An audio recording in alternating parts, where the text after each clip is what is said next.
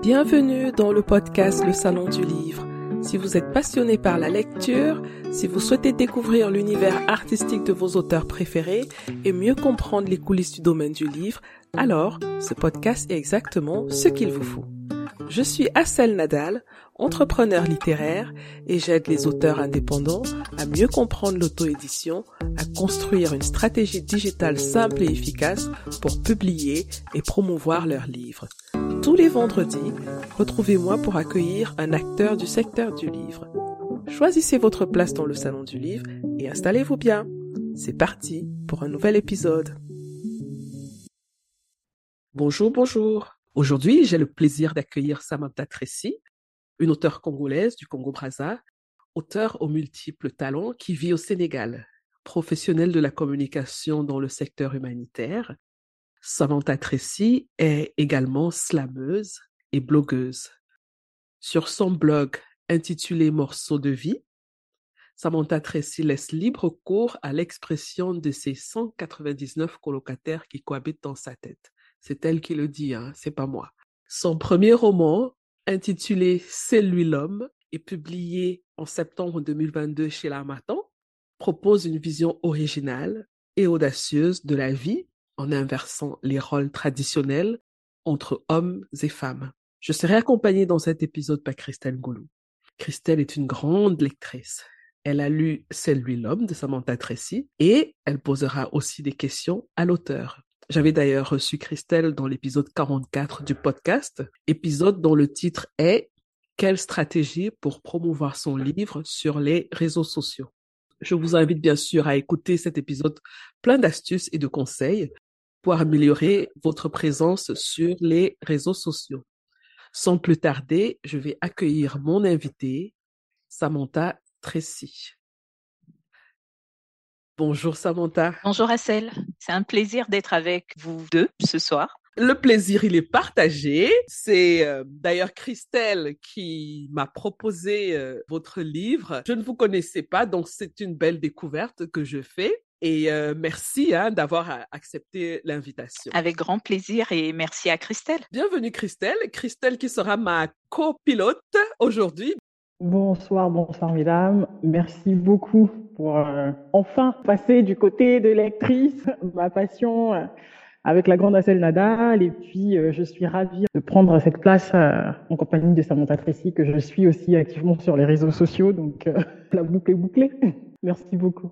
Ben, j'espère qu'on va euh, répéter l'exercice très souvent avec Christelle. Hein. Elle va me soutenir euh, dans les prochains épisodes parce qu'elle lit beaucoup. Elle lit beaucoup plus que moi d'ailleurs. Donc moi, je suis ravie de l'avoir dans le podcast. Alors, Samantha, comment est-ce que une Congolaise se retrouve au Sénégal Une Congolaise se retrouve au Sénégal parce qu'elle euh, elle y va pour étudier d'abord. Donc, je suis arrivée au Sénégal en 2006 pour suivre une formation en journalisme et communication. Ensuite, je suis restée. Je crois que je suis tombée amoureuse du pays de la Teranga. Donc, voilà, je suis arrivée et je suis plus repartie en fait. Qu'est-ce qu'il a ce pays de si particulier, le pays de la Teranga?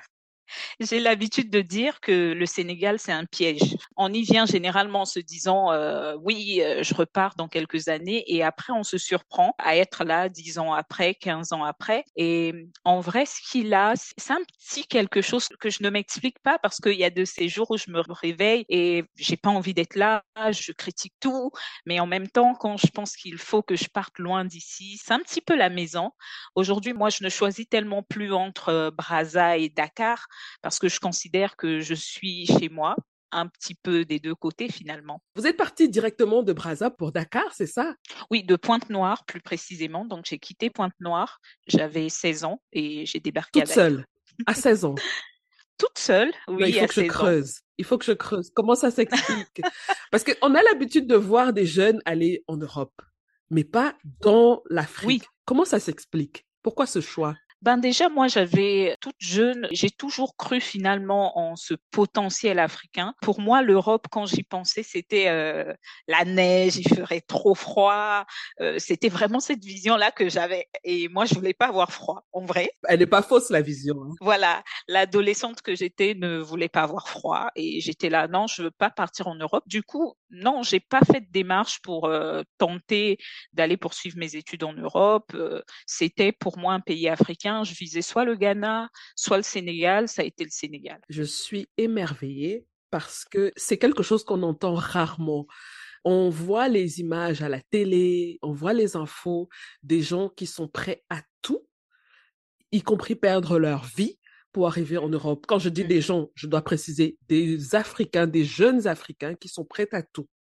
Et quand je tombe sur une jeune Africaine qui dit ça, ça ne m'intéresse pas, je vais creuser encore un peu plus. Qu'est-ce que les parents ont pensé quand vous avez décidé d'aller toute seule, si jeune, dans un autre pays africain que normalement hein, on caricature en général, comme tous les autres pays africains, comme c'est dangereux, il fait pas bon vivre, voilà. Donc, bref, tous les préjugés que nous avons quand je dis nous, je généralise, hein, je mets mmh le monde entier là dans le nous, que nous avons vis-à-vis des pays africains en général. Qu'est-ce que les parents ont dit? Ben déjà, moi, j'ai grandi avec ma maman et ma grand-mère aussi. J'ai perdu mon papa très tôt pendant la guerre au Congo. Moi, j'étais dans une situation, on va dire, où, euh, bon, au Congo, à cette période-là, en tout cas, le système éducatif c'était pas forcément euh, celui qui me faisait rêver. Moi, j'avais un métier de rêve en tête. Je voulais être journaliste, reporter de guerre. C'était clair, précis. Oui, de guerre. Ah. C'était voilà. Et pour moi, j'ai commencé à me renseigner à l'époque. On, venait de connaître Internet et du coup, j'étais tout le temps dans un cybercafé pour voir euh, euh, comment être journaliste, quelle étude il fallait faire et tout. Et c'est comme ça que je suis tombée sur des écoles de journalisme, notamment le CESTI de Dakar. Et je me suis dit, tiens, ça a l'air bien, je vais partir. Et par chance, j'avais une cousine à moi qui était déjà au Sénégal. Donc, ma mère a pris tous les renseignements. Et puis, ma mère envoyait sa fille a 16 ans à l'étranger, tout le monde était là, ouais, mais elle est trop jeune, qu'est-ce qu'elle va aller faire? Et ma mère, elle a dit ce truc qui me marque toujours et qui va continuer de me marquer. Elle a dit, j'ai eu 16 ans pour l'éduquer, si c'est pas assez, je peux pas en faire plus. Donc voilà. En gros, euh, elle a misé, elle a joué, elle m'a fait confiance. Elle a lâché prise parce que ça doit pas être facile pour une mère de lâcher prise comme ça. Pas du tout.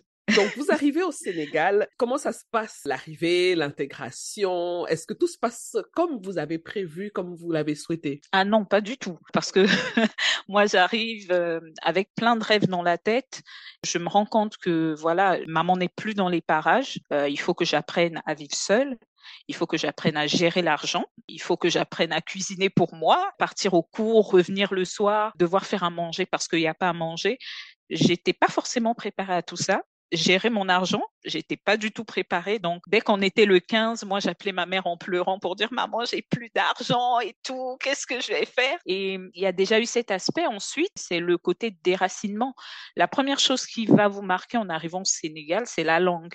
Au Sénégal, tout le monde parle Wolof. Avant de vous parler en français, on vous parle d'abord en Wolof. Donc ça, c'était euh, la grosse partie où il a fallu que je m'adapte et que je m'adapte très vite.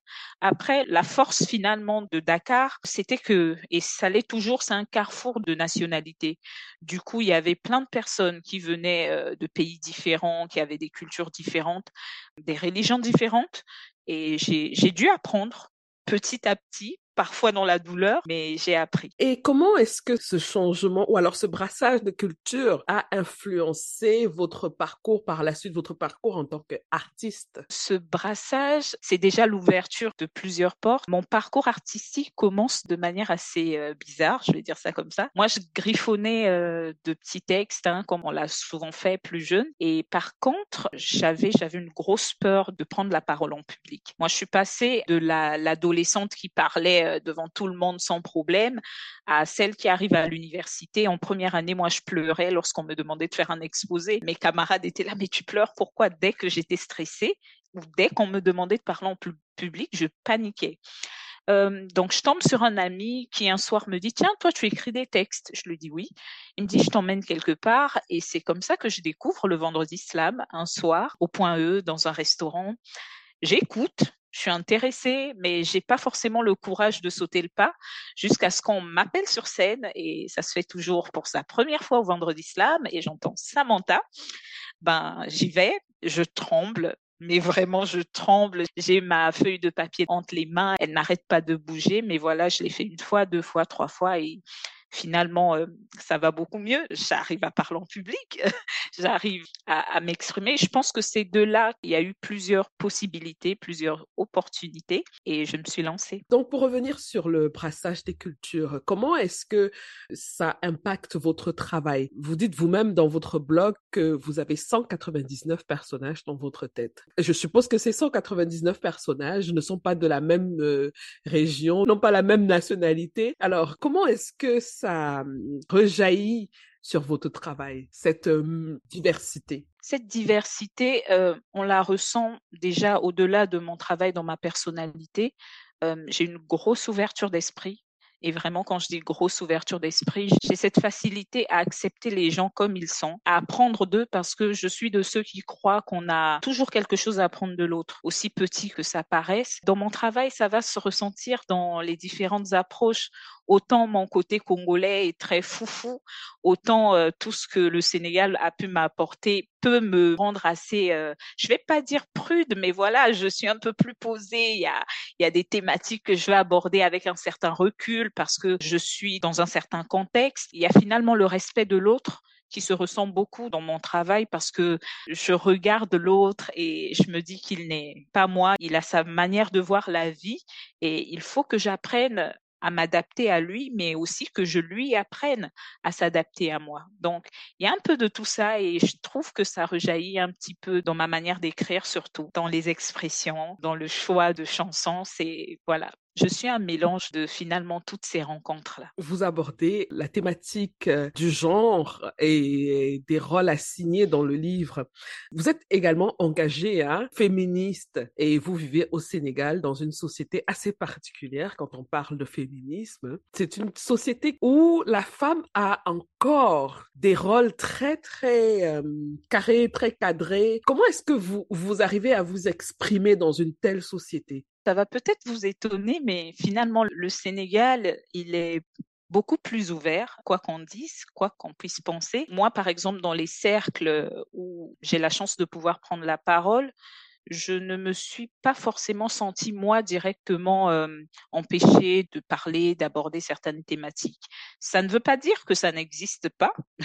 ça, c'est clair qu'en fonction euh, des contextes, en fonction aussi des personnes qui vous entourent et qui constituent votre environnement, ça joue finalement sur votre liberté de parler de tel ou tel sujet je veux dire les femmes dans la société sénégalaise, notamment les féministes, sont en train de faire un travail remarquable. Ce sont des femmes que je regarde, que je respecte et dont j'apprends chaque fois parce que malgré finalement leur éducation ou alors malgré leur culture qui peut être assez, euh, je vais dire, c'est axé sur le patriarcat, aujourd'hui ce sont des femmes qui, à mon avis, prennent la parole et s'imposent beaucoup plus que certaines femmes qui n'ont pas eu euh, le même vécu qu'elles. Aujourd'hui, en termes de féminisme, on entend plus parler euh, des femmes sénégalaises plutôt que des femmes congolaises. Voilà, c'est finalement ça. Je trouve que au-delà du contexte, c'est de savoir comment se faire sa place et comment se faire entendre. Et euh, on y arrive, euh, je trouve, plutôt pas mal. C'est un sujet qui vous a inspiré hein, pour écrire votre livre, dont le titre, je le rappelle, c'est C'est lui l'homme, édité chez l'Armatan, paru en septembre 2022.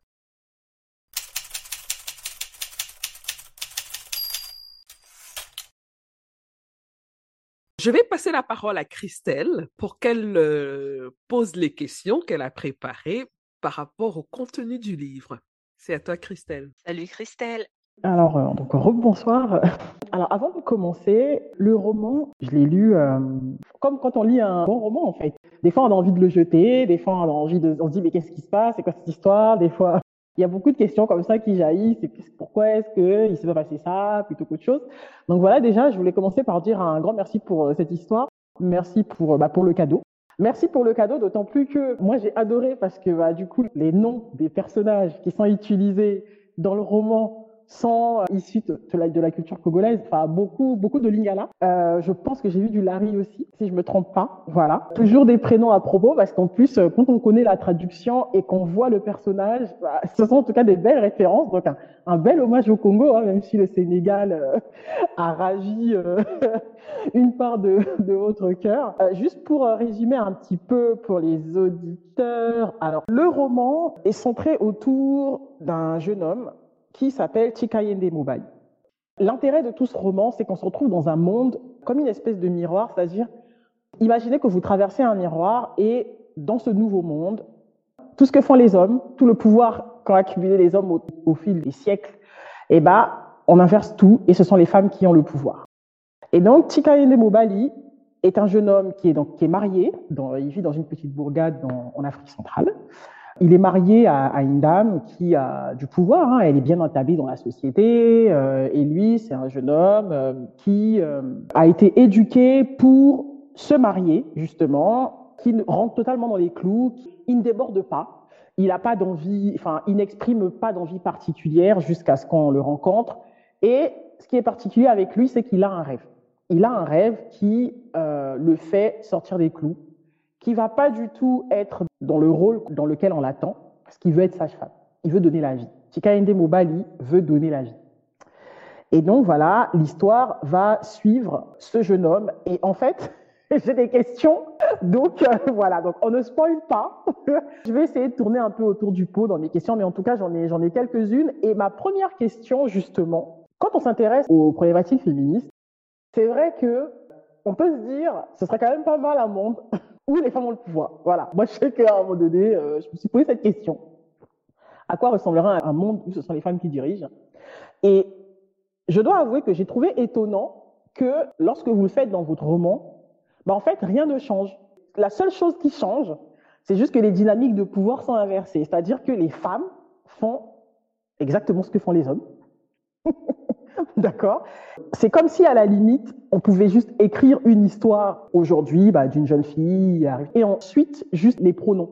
Et je voulais savoir, en fait, pour, pour ce que je sais de vous, euh, c'est forcément un parti pris. Et je voulais savoir justement euh, pourquoi ce parti pris? De garder les choses telles quelles et juste inverser euh, les dynamiques de domination simplement ben Pour répondre, il faut savoir que dès le départ, l'objectif pour moi n'était pas de changer le monde, si je peux dire ça. En 200 pages, ça aurait été vraiment euh, beaucoup trop court, mais c'était important pour moi de, de donner un coup de poing et c'est clairement l'objectif de ce roman. C'est un coup de poing pour, euh, pour attirer l'attention finalement sur des choses qui nous paraissent normales. Pour la petite histoire, à un moment quand j'ai commencé à décrire certaines actions dans le roman qui arrivaient euh, du coup à des hommes, alors que dans la vie de tous les jours, ce sont les femmes qui subissent. Même moi, euh, je me suis dit ah non, c'est pas possible. C'était difficile pour moi d'accepter qu'un homme puisse le vivre.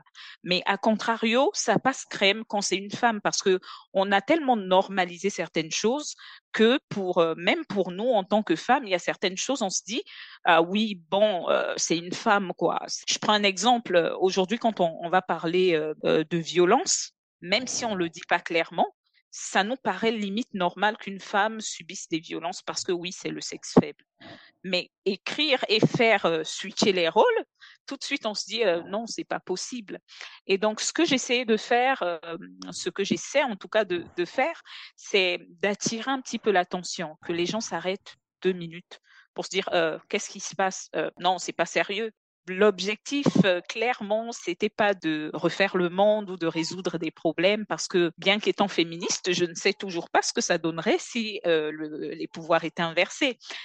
Donc euh, voilà. Pour le coup, bah, du coup, ça va être un peu un follow-up de la question parce que après, c'est probablement une illusion. Hein. Un monde qui serait pensé pour les femmes et par les femmes. C'est vrai que j'ai un peu de, ça, c'est aussi un, un parti pris intérieur, mais j'ai un peu de mal à imaginer que euh, qu'il y aurait comme ça ce rapport de domination. Mais en vrai, pourquoi pas? Parce que il y a des femmes aussi qui sont quand, elles sont dans des, dans des postures de pouvoir, elles en abusent. Hein. Enfin voilà. Après, on est tous des êtres humains. Mais je sais aussi très bien que certainement encore une construction personnelle Là où j'avoue que j'ai tiqué sur beaucoup de choses, c'est sur la maternité. La façon dont la maternité est abordée dans ce roman. Parce que, bah voilà, donc juste pour la petite histoire, Tikaine Bobali a un fils, qui est donc l'enfant de son épouse. Et en fait, comme on est dans une société où c'est les femmes qui dominent, en tout cas dans ce village-là, il se trouve que avoir une fille, c'est le Saint Graal, parce que c'est l'héritière et tout ça. Et en fait, la femme de, de Tikaine Bobali, leur enfant est un garçon. Et en fait, elle, fait des trucs trash. Enfin, moi, j'ai trouvé ça, j'ai trouvé ça hallucinant. Mais après, j'ai pensé à, certaines, par exemple, comment en Inde, par exemple, on traite les petites filles qui, qui naissent, ce genre de choses. Ça peut s'expliquer, mais voilà, je voulais que vous, si vous pouviez un peu nous parler euh, bah, de ce choix-là concernant la maternité, pourquoi c'est ces thématiques-là. Déjà, le choix de la maternité, il est très lié pour moi dans le roman au pouvoir que la femme a finalement. Parce que euh, dans ce roman, euh, ce qui est dit, c'est que parce qu'elle a la possibilité de donner la vie, elle est donc toute puissante. C'est vraiment de là que part tout son pouvoir. Euh, il y a d'ailleurs une petite histoire liée un petit peu à, à, Dieu, ou en tout cas à la divinité, qui explique euh, pourquoi la femme euh, a, ce pouvoir-là et pourquoi pas les hommes. Et du coup, je me suis appuyée dessus pour déjà mettre en avant euh, cette force-là qui était sienne. Mais après, ce que moi j'ai trouvé intéressant, c'était de me dire que ces femmes-là, je vais pas forcément aller dans l'idée, en tout cas générale, qui veut que lorsqu'on est mère, on s'attache forcément à son enfant. Je suis vraiment allée dans le truc. En vrai, elles étaient aussi dans une certaine lutte de pouvoir où pour elles, bof, euh, ok, j'ai eu un enfant, mais voilà, c'est pas une fille, donc ça ne m'intéresse pas. Et je vais un peu plus loin aussi, petite petit spoil, quand elle refuse d'allaiter son enfant. Et ça, c'est en tant que mère, il n'y a pas pire violence que celle-là. Pour moi, c'était vraiment le petit point où je me disais que quitte à inverser les rôles, ok, euh, jouant vraiment euh, dans toutes les caricatures possibles, une mère qui a quand même porté cet enfant-là pendant neuf mois et qui dit, écoute, c'est pas une fille, donc je ne veux pas l'allaiter parce qu'elle ne vaut rien. Ce qui, quoi qu'on dise, on retrouve dans nos sociétés actuelles. On a des pères qui vont se désintéresser totalement de leurs filles parce qu'elles sont filles et parce que toute leur vie, euh, ils cherchent euh, un héritier. Au Congo, par exemple, euh, c'est très fréquent de voir un papa, et peut-être pas qu'au Congo, hein, mais qui a des enfants, mais il a que des filles, que des filles. Finalement, il va aller chercher une femme dehors, comme on dit, pour avoir un fils, parce que en vrai, pour lui, c'est ça le Saint Graal. Et c'était un petit peu ce côté détachement que que j'ai voulu mettre en avant. merci. en tout cas, c'est vrai que euh, y a des y éléments comme ça qui résonnent et, qui interpellent. Alors, le roman, je l'ai vraiment trouvé intéressant parce que il y a deux lectures. C'est-à-dire que quand je le lisais, je suivais l'histoire de Chikainde Mobali, mais il y a comme ça dans un arrière-plan aussi la façon dont les femmes se comportent, d'accord, dans le roman, la place qu'elles prennent. Euh, euh, les situations qu'elles peuvent accepter alors qu'elles sont aux commandes, sachant que, juste pour rebondir sur la question d'avant, une femme donne la vie et qu'elle a le pouvoir dans la société, pourquoi en fait s'enfermer dans une euh, notion comme ça de préférer un genre plutôt qu'un autre? Voilà, donc ça c'est des questions un peu qui revenaient. Et dans l'autre côté, c'est aussi pour le coup, on va en revenir aux hommes. C'est-à-dire, ce qui est vraiment intéressant, parce que Chikaede Mobile, il, il est jeune, il est un peu naïf, il a été marié très jeune, à 16 ans. Et en fait, tout le long du roman, on suit la découverte de son corps, de son rapport à son corps. La découverte de sa sexualité aussi, ça aussi, c'est, enfin, les deux vont ensemble parce que bah, il, lui arrive beaucoup de choses. Il y a des moments où il est dans une situation d'abus et j'avoue que j'ai tiqué. C'est-à-dire qu'il il se retrouve face à des femmes que physiquement il domine en fait parce qu'il est grand. Euh, voilà, après la puissance masculine physique qu'on enfin, quand on raconte ou qu'on connaît. Mais, et il se fait abuser. Et on voit en fait dans sa tête son process pour expliquer les notions de consentement, et aussi comment son corps en fait va réagir, envoyer un message avec lequel il n'est pas d'accord. Et j'ai trouvé ça vraiment très intéressant. Et du coup, je voulais, je voulais savoir un peu, du coup, bah, c'était quoi le process pour en arriver là, déjà? Et puis, euh, s'il y avait un message, enfin, il y a forcément un message et, lequel, euh, lequel, duquel il s'agissait.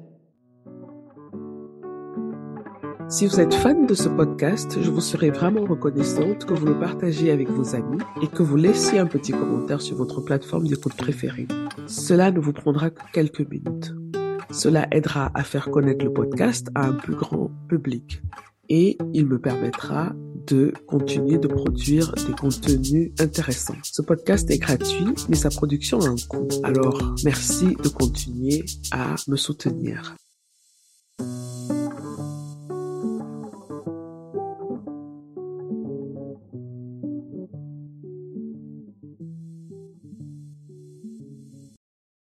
Merci Christelle. Déjà, il faut savoir que, comme vous l'avez dit, hein, on suit un petit peu le, cheminement de Mobali.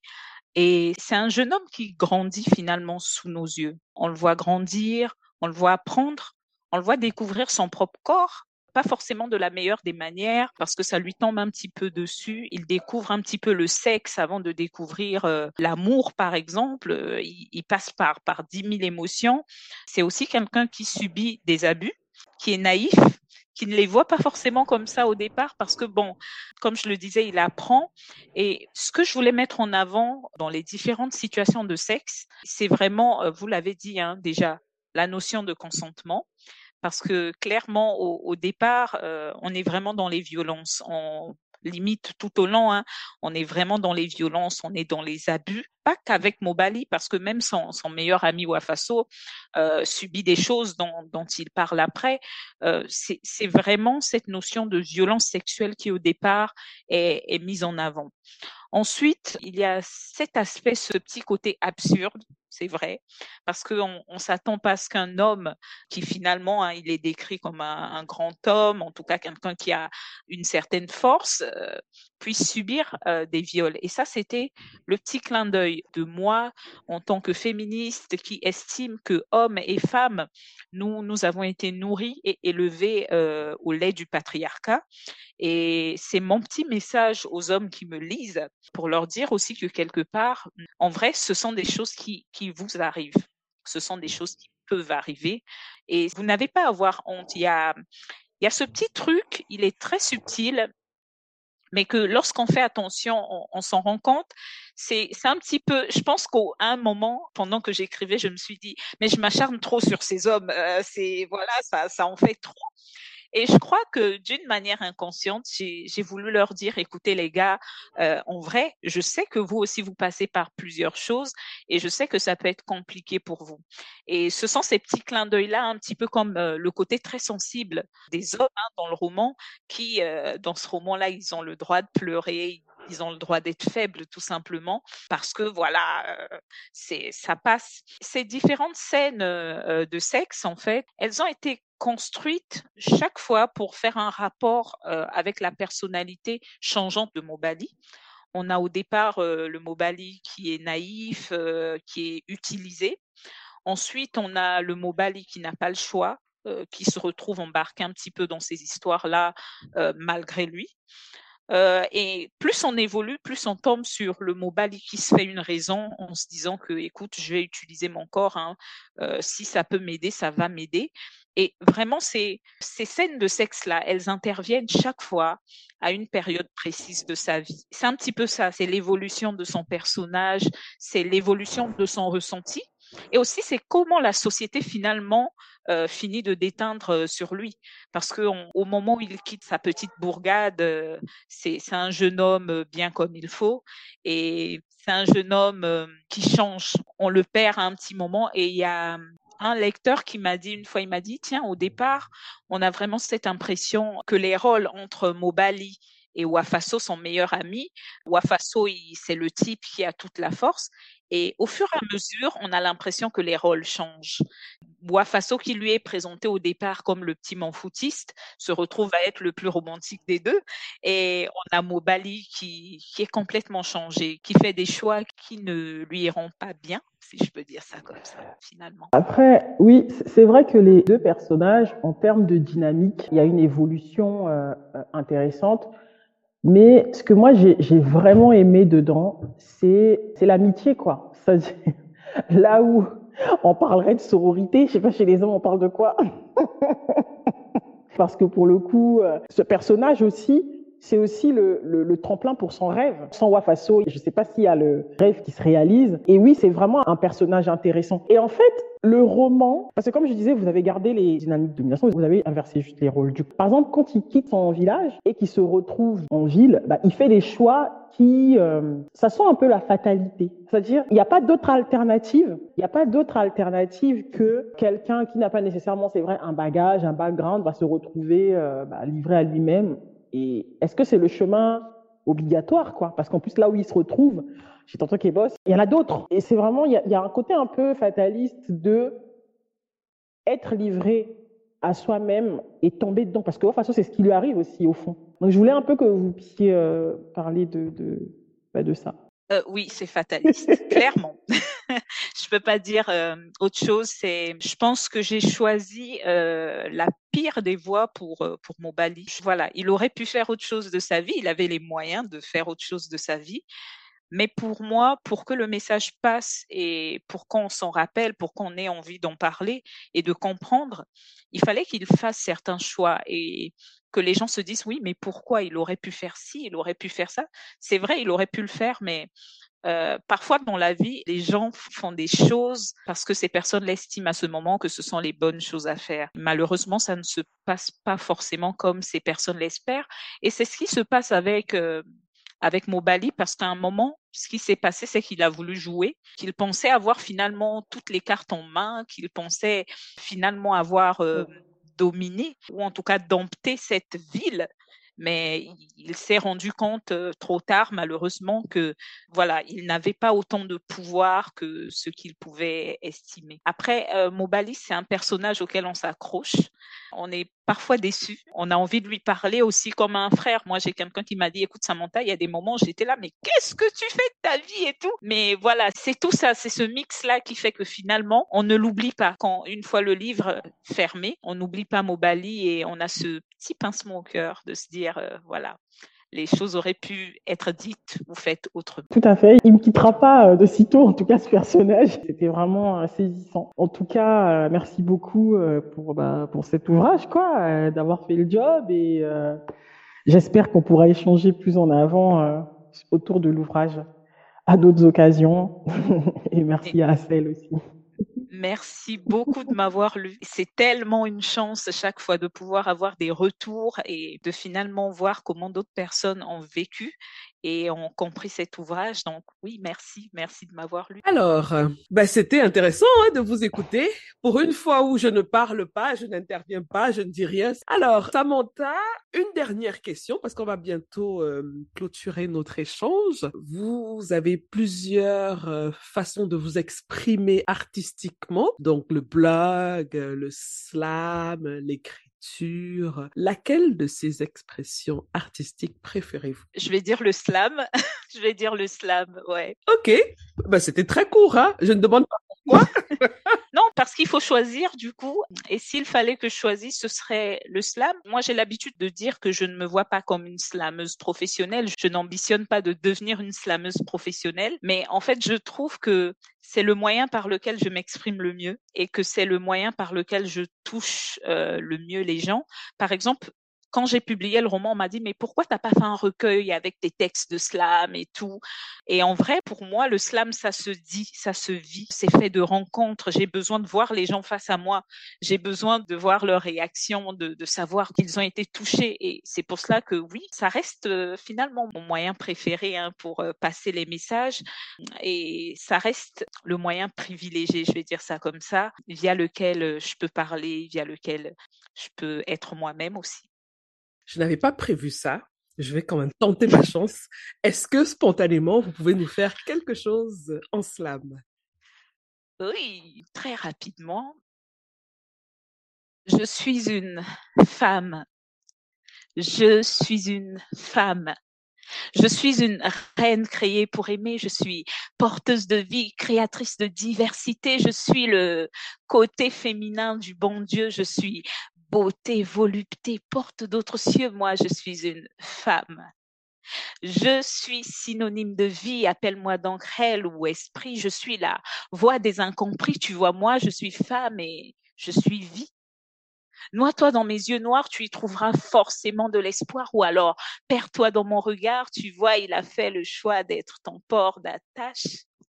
Je suis une femme sauvage ou pas, je suis l'expression prosaïque de ce que vous n'êtes pas. Oui, messieurs, oui, messieurs, je suis une femme et je suis garante de vos sourires et de vos larmes. Slam. Bravo! voilà, merci. c'est un joli cadeau. Je n'avais pas prévu ça du tout. Mais c'est votre réponse à ma question qui m'a inspirée. J'ai dit, ben, si c'est son canal préféré, ben, je tente ma chance. Hein. Voilà. On est arrivé au terme de notre échange, les filles.